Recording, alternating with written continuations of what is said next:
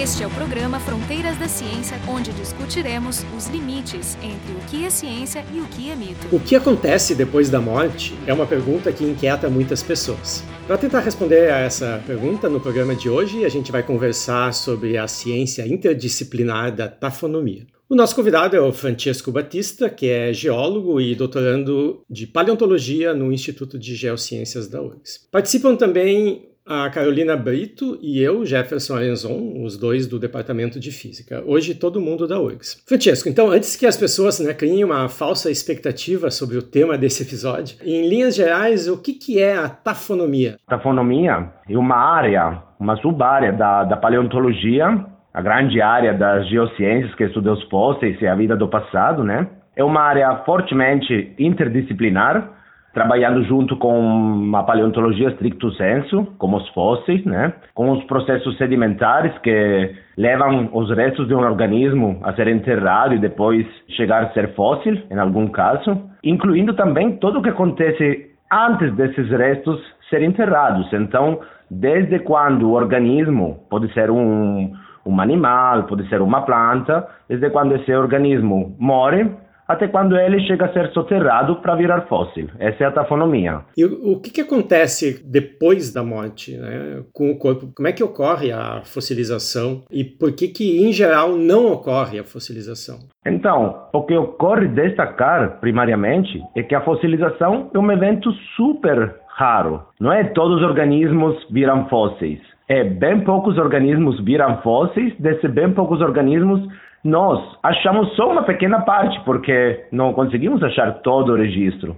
Quantos de nós, caminhando na, na rua, na estrada, né, ou dando um passeio no campo, eh, conseguem enxergar uma árvore caída ou um gado morto no, no campo, né? Acima desses bichos ou dessas árvores, pode chegar a putrefação, perdendo os tecidos moles, pode chegar outros animais comendo esses restos, ou animais necrófagos, organismos que comem restos mortos, que nem a, a, famosa e mais conhecida hiena. Não é no seu hábito ir caçando, ela é mais fácil comer carcaça ou que sobra da, da comida do leão ou achando uma zebra morta na, na savana. Além disso, pode acontecer transporte por conta de uma enxurrada e da saída do rio do próprio lugar, que vai se espalhando por toda a planície ao redor e pode transportar esses restos de organismos. Inclusive, se o animal é recém-morto, ele pode ser transportado inteiro.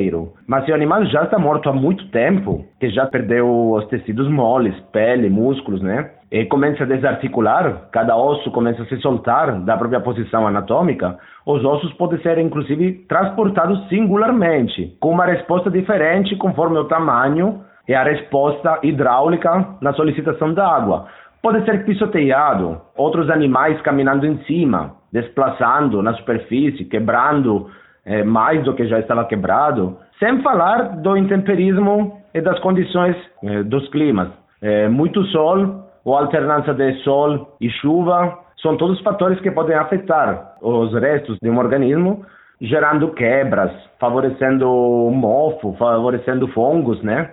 Que vão afetando a estrutura do osso em si, né? Então são vários processos que podem acontecer antes de chegar a ter um fóssil no caso que a gente tivesse sorte de ter um fóssil. Francisco, fica bem claro quando tu começa a contar o histórico, né, do que, que pode acontecer a partir do momento que um animal morre até ele ser sepultado, depois eventualmente encontrado, né, que existem diversas possibilidades de destino para esse animal, dependendo realmente do tempo, do se ele encontra outro animal, ou enfim, que são bem difíceis de prever. E eu fico me perguntando assim, que tipo de erro de interpretação quando eu encontro um fóssil pode acontecer se eu não conheço conheço a história. Quer dizer, eu pego um fóssil, olho para ele e começo a, a, inferir alguma coisa sobre aquele fóssil. Que tipo de erro eu posso evitar caso eu saiba né, a história que aconteceu com ele até eu encontrá-lo? Na real, nenhum conhece, no momento do achar, do achar o fóssil, a história dele. É por isso que é importante ter um máximo cuidado no campo, na hora de coletar o fóssil,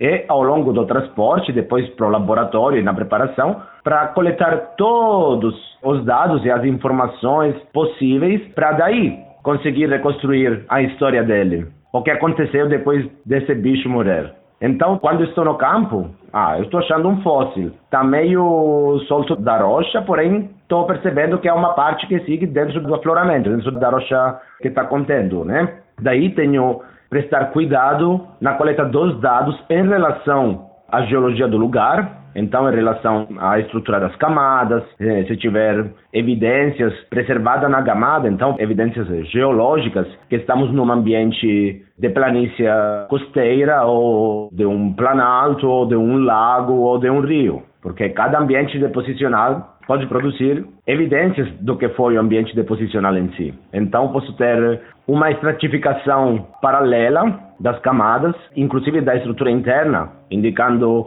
um tal fenômeno. Ou posso ter uma organização interna muito desorganizada, indicando, por exemplo, uma alta energia, ou algo diferente. São processos distintos produzindo coisas distintas. Na hora de coletar, tenho que saber como o osso está. Se há vários ossos, estão orientados do mesmo jeito, me dá uma informação. Se estão com orientações distintas e que se cruzam uma com outra, me dá outra informação. Se eu osso isolado, uma concha isolada, quase que tudo bem. É mais fácil de se ajeitar nesse sentido. Depois da coleta, como embalar o fóssil? Porque o fóssil tem que ser transportado para o laboratório. Então temos que embalar de forma cuidadosa para proteger esses fósseis, para evitar que eh, as vibrações do carro ao longo da viagem gerem novas quebras, novas fraturas. Os mais famosos fósseis do Rio Grande do Sul possuem algo como 230, 220 milhões de anos. Hoje em dia é considerado o berço dos mamíferos, assim como os dos dinossauros. Imagina esses ossos que estão dentro da rocha há 200 milhões de anos. Você tira das rochas. Já existe um problema físico, porque vão faltando todas as pressões laterais que estavam guardando esses fósseis. Então, vai faltando toda essa pressão. Se já tem uma microfraturação, pode ser mais fácil ele se abrir. Então, quebrar mais com essas vibrações do carro. E depois de chegar no laboratório também, cuidado máximo, ajudando com consolidante, com produtos que ajudam a preservar a forma, que ajudam a aumentar a resistência do osso e cuidado na preparação e no armazenamento, claro. Pode acontecer várias coisas além da tafonomia em si, que eh, de acordo com os livros acaba na hora de achar o fóssil.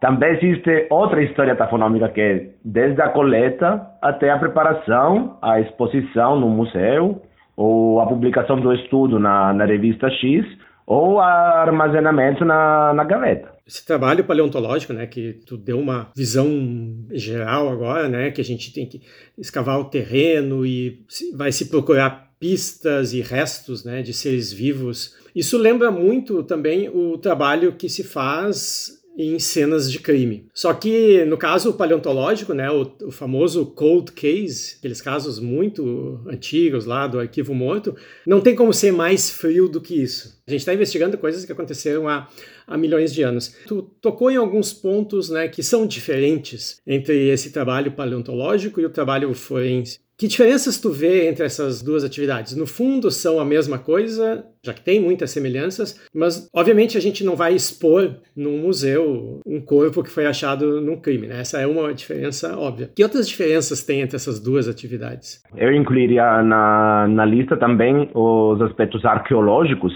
arqueologia que é irmã da paleontologia. E as técnicas de escavação e do cuidado no campo basicamente são as mesmas. Essas técnicas de trabalho no campo, o cuidado, a atenção que se presta para as evidências, são as que mais ficam em comum entre o mundo paleontológico e o mundo forense, do CSI, falamos assim.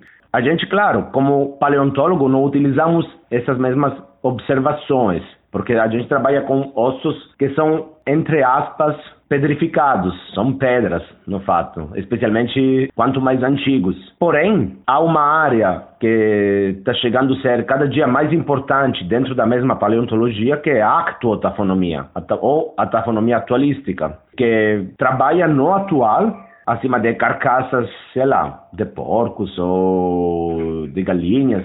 Claro, sempre no respeito dos animais, não são animais que estão sendo matados para fazer isso, são animais que vou pegar na, na loja de venda para fazer estes testes e ver qual é a resposta, por exemplo, da, dos tecidos moles ao permanecer no ar livre, ou dos ossos ao permanecer no ar livre, ou conforme o ambiente, se for no ar livre e no, no ambiente aquático. E essas são as técnicas comuns que temos como área das, da pesquisa forense. Enquanto, claro, como você falou, eles procuram soluções para crimes, então os resultados não vão sendo expostos no, no museu, porém, estes mesmos resultados, em alguns casos, podem ajudar, inclusive, em ter respostas para ou sugestões para o futuro, né? Nem todas as perguntas são as mesmas, né? Acho que nos dois casos, uma pergunta que interessa é saber quem matou aquela pessoa ou aquele animal. Isso interessa nos dois casos.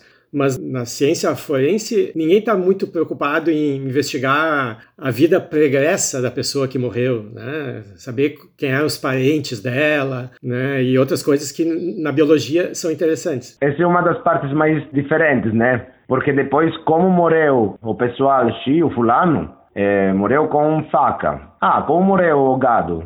Talvez não sei como morreu, mas sei que foi comido por carnívoros, tendo marcas de dentes nos ossos. As marcas de dentes dos ossos de um animal carnívoro podem inclusive ser confundida com marcas de facas nos ossos. Então, especialmente na área mais da paleontologia, mais que se interessa de organismos mais recentes, onde já tem pode ter interação do homem e ação do homem que testemunha isso. Já foram feitos inúmeros trabalhos de pesquisas para comparar o que acontece, a diferença da mordida de um jacaré acima de uma coxa de gado ou um efeito de uma faca, seja faca moderna ou faca que nem os homens, eh, os nossos ancestrais, faca de pedra, assim, ver qual é a diferença entre as duas. Então, é, existem dessas diferenças, mas as técnicas, no final, para voltar mais ou menos sempre o mesmo olhar. A gente tenta procurar descobrir a história do que aconteceu.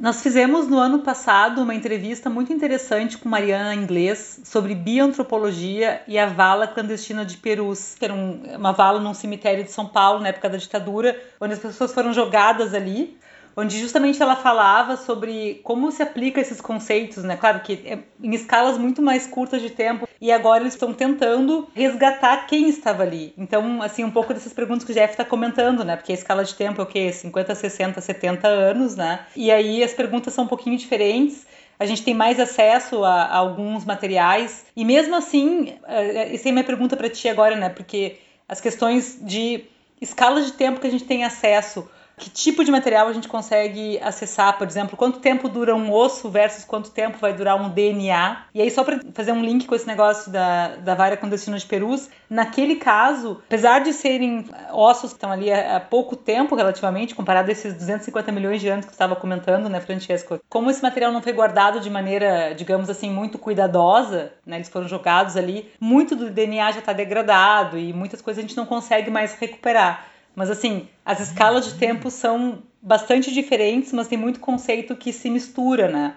Então eu queria saber de ti assim, como é que quando vocês encontram um fóssil, que tipo de coisa eu posso esperar estar preservada e que tipo de coisa eu não consigo ter nenhuma esperança? Por exemplo, DNA. Né, que é uma coisa que degrada muito mais rápido. Então, aqui teríamos que diferenciar, antes de tudo, os vários tipos de fósseis, porque temos fósseis que são restos de organismos vertebrados, por exemplo. E enquanto vertebrados, sabemos que temos uma estrutura interna, esquelética, enquanto a parte externa é tecido mole. Então, existem casos de dinossauros mumificados. Então, eles passaram por um processo, chegaram a perder todos os líquidos e a umidade própria antes do soterramento e em determinadas condições, ou até logo depois do soterramento, mas sob determinadas condições. É um evento muito raro, enquanto a maioria dos fósseis de vertebrados são ossos, podem ser articulados em posição anatômica, falamos assim, ou desarticulados, próximos de um, de, eh, um com o outro ou isolados. Quando tu diz mumificado, qual é a diferença para o processo de fossilização? Temos pele preservada, músculos preservados órgãos internos preservados, em alguns casos os restos da, da última comida do organismo, que é, por exemplo, um caso do, do mais conhecido dinossauro da Itália, que é um dinossauro bem pequeno, achado na, perto de Nápoles, no centro-sul da Itália, cujo nome é Scipionix samniticus, conhecido como Ciro, talvez o mais comum nome na área napoletana, que ele preserva até os órgãos internos com as última, a última comida na, no estômago. É uma preservação incrível, de muita sorte. Ele vai perdendo um própria umidade, talvez soterrado, e aí vão entrando os minerais através da passagem da água, assim, que vai permineralizando os tecidos. E então não vamos achar o músculo que nem um bife bem pronto para ser cozinado. Não, achamos uma pedra, uma estrutura é, lítica, dura, resistente, porém representando a forma do, dos músculos, assim como pelo estômago, assim. Temos dinossauros com penas da, da China preservados, no qual foi possível determinar uh, a cor desses bichos. E sabemos que tinha um marrom, preto, algum pouco de vermelho também, branco. Tá, mas quando tu diz então que houve a mumificação, isso não quer dizer que depois da mumificação não tenha ocorrido a petrificação. Não, a permineralização, petrificação ocorreu depois da mumificação. Ah, tá. Então, em todos os casos acontece a petrificação, só que em alguns ele podia ter mumificado antes e aí preserva mais coisas, né? Em condições ambientais específicas e determinadas, os restos de um organismo, ainda com os tecidos moles ao redor, pode se mumificar e daí, enquanto soterrado, num determinado contexto deposicional e ambiental, ocorre a, a permineralização ou petrificação, favorecendo a preservação em formato de fóssil. Enquanto ao mesmo tempo, para voltar à pergunta inicial, temos também organismos de corpo mole, sem partes duras, sem partes eh, mineralizadas, dos quais se preserva o molde, basicamente, uma impressão nas rochas. Para acontecer isso, o sedimento tem que ser bem fino, com uma deposição muito rápida, até instantânea, para fechar completamente, de uma vez, eh, o organismo. Essa forma que tu falou foi exatamente o que aconteceu na erupção de Pompeia, né, que os corpos das pessoas foram cobertos pela cinza muito rapidamente, né, e aí o que a gente encontra hoje são exatamente os moldes, né? Não sobrou nada petrificado, mas a gente tem a estrutura e a gente pode fazer que nem biscoito, né? Várias pessoinhas iguaizinhas com aquele molde. Sim, aconteceu a, algo bem parecido. Aí foi um evento catastrófico, instantâneo, da chegada dessa nuvem piroclástica, nuvem de cinza, que, apesar paradoxo linguístico, congelou no tempo, a vida em Pompeia, os momentos de, de medo que as pessoas viveram, né? E ficou tudo assim, parado. Apesar de os eventos vulcânicos ser comum ao longo da história da Terra, porém a preservação de restos orgânicos, de evidências de vida do passado, por conta da, da atividade mesma dos vulcões, é comumente bem pouco comum. Temos casos desses também no registro fóssil e paleontológico mesmo.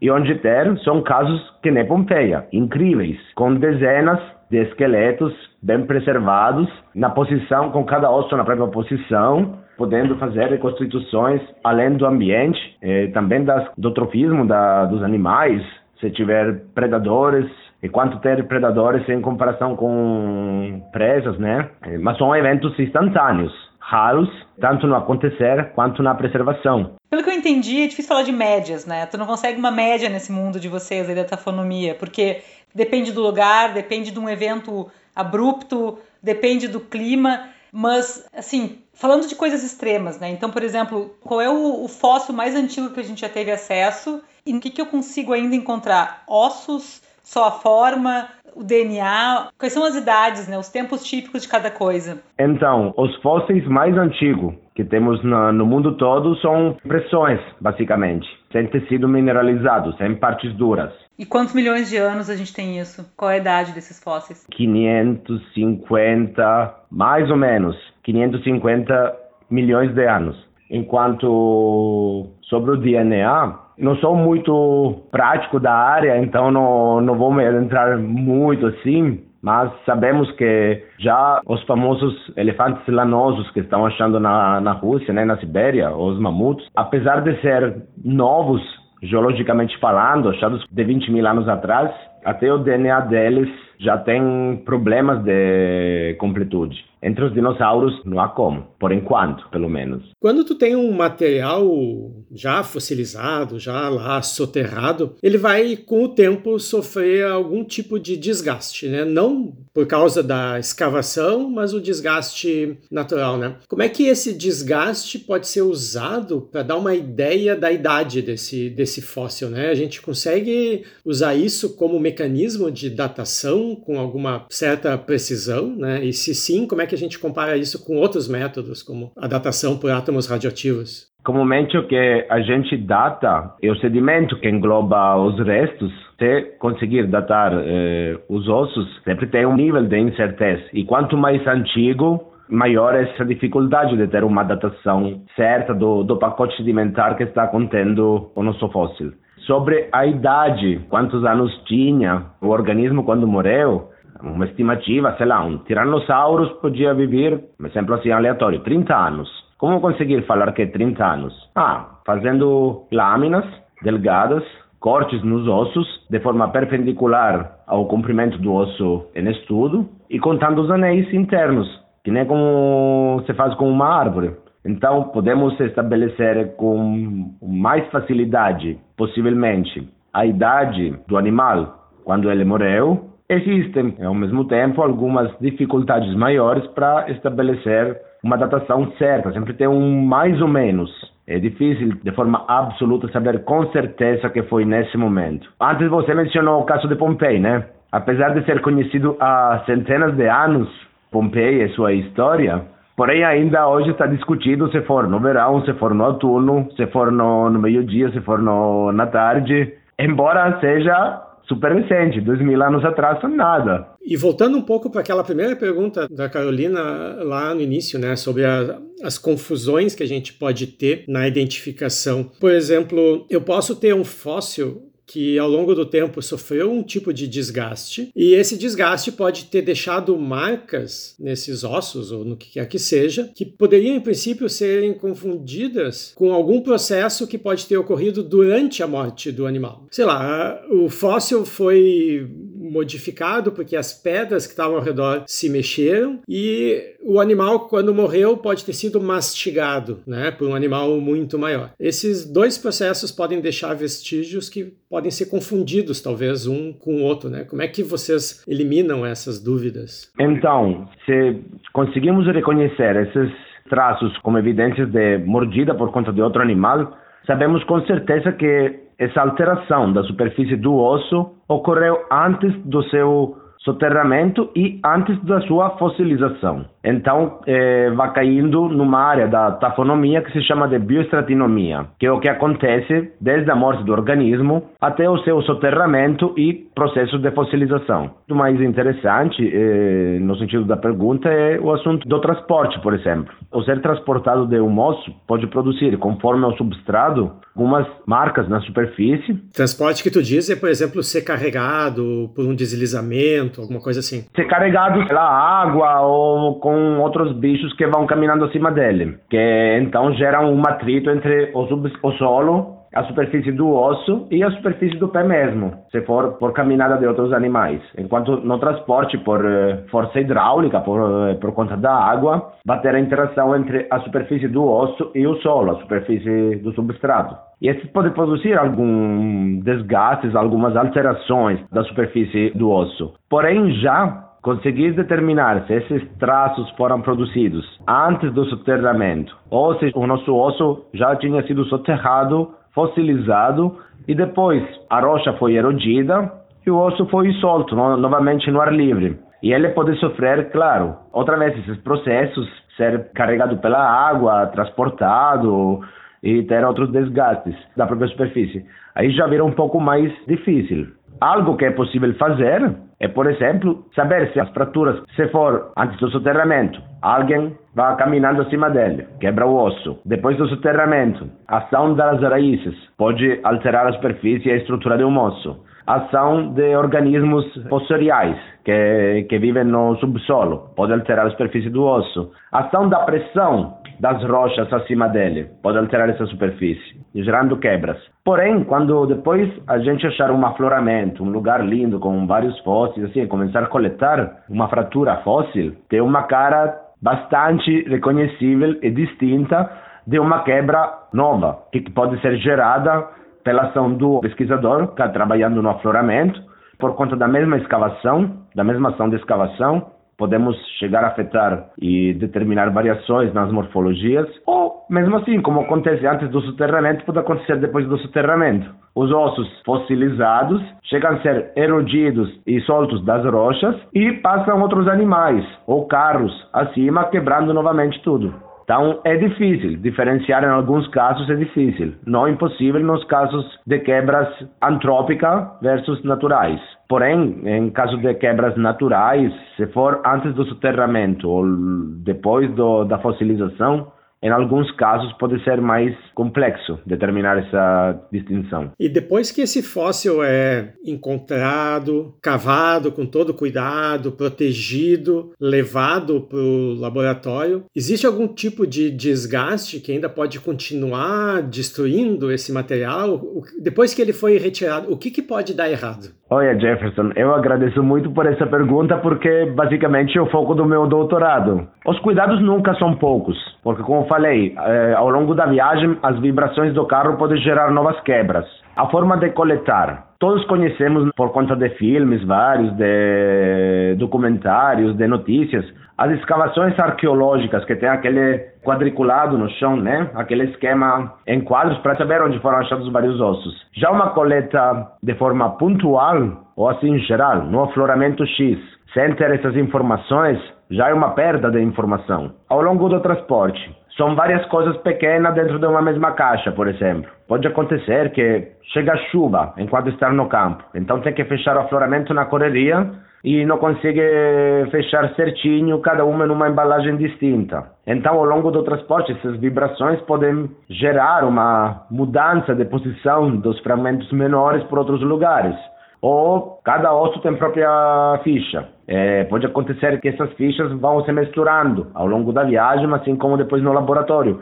São todas as informações que vão perdendo ao longo do tempo. Ao longo da preparação, pode acontecer que dou um movimento errado e vou batendo no fóssil. Esse pode cair e quebrar. Ou é, vou usando um martelo pneumático para preparação martelos pneumáticos bem pequenos, do tamanho de uma caneta, sim, mas na hora de tirar as rochas que ainda estão ao redor do, do nosso fóssil, podemos modificar um pouco também a superfície do osso em si, ou de uma concha, qualquer que seja o fóssil que a gente está trabalhando. E depois de ser armazenado, a umidade pode afetar a qualidade tanto acima do osso, quanto das fichas que acompanham os nossos fósseis nas coleções. Os cupins Apesar de todos os cuidados que podemos ter, cupins são também um fator que pode gerar alterações na, na forma que a gente preserva e segura os fósseis. Eventos catastróficos, como infelizmente aconteceu no Museu Nacional faz poucos anos, que pode gerar outra perda de informação perda das maioria das fichas técnicas.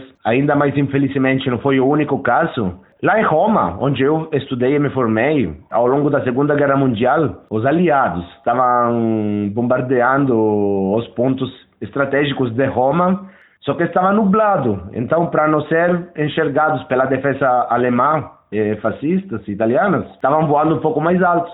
E alguns deles errou em deixar cair a bomba. E uma dessas entrou bem pela janela do prédio do Museu de Paleontologia da Universidade de La Sapienza, que está ao lado, perto de uma das, então, eh, pontos estratégicos da, lá em Roma, não explodiu, felizmente. Porém, o fogo, né, que acompanhava, porque igual, chega uma bomba dentro da janela, se gera um fogo, a gente perdeu muitas fichas técnicas de vários fósseis. Prateleiras de conchas caíram, milhões de conchas fósseis que foram quebradas de um jeito irrecuperável, que não dava para consertar de, nenhum, de nenhuma forma. Então, esses eventos catastróficos, por pouco que sejam, felizmente, porém não são assim incomuns e podem determinar alterações tanto do, do fóssil quanto das informações que acompanham o fóssil. Então, o cuidado nunca é pouco, Jefferson. Então, em resumo, uma das conclusões né, é que a gente tem que considerar o local onde está sendo escavado o fóssil exatamente como na ciência forense, né, como uma cena de crime. E não tocar em nada, não mexer em nada antes que a perícia os peritos venham e façam um levantamento completo. Exato. Então hoje a gente conversou sobre como que depois da morte os seres vivos podem ainda deixar evidências da sua existência e que mesmo milhões de anos depois ainda nos fornecem informações muito valiosas. E com essas informações a gente consegue reconstruir muito da vida desses animais, como eles interagiam com as outras espécies e aos pouquinhos a gente vai completando o grande quadro da evolução, né? Né, peça por peça. Então, quem hoje conversou com a gente sobre como ocorre esse processo de fossilização e o seu estudo investigativo, a tafonomia, foi o Francesco Batista, que é geólogo e doutorando de paleontologia aqui no Instituto Nosso Vizinho de Geociências. E além dele participaram também eu, Jefferson Renzon e a Carolina Brito, né, os dois do Departamento de Física, todo mundo da URGS. O programa Fronteiras da Ciência é um projeto do Instituto de Física da URGS.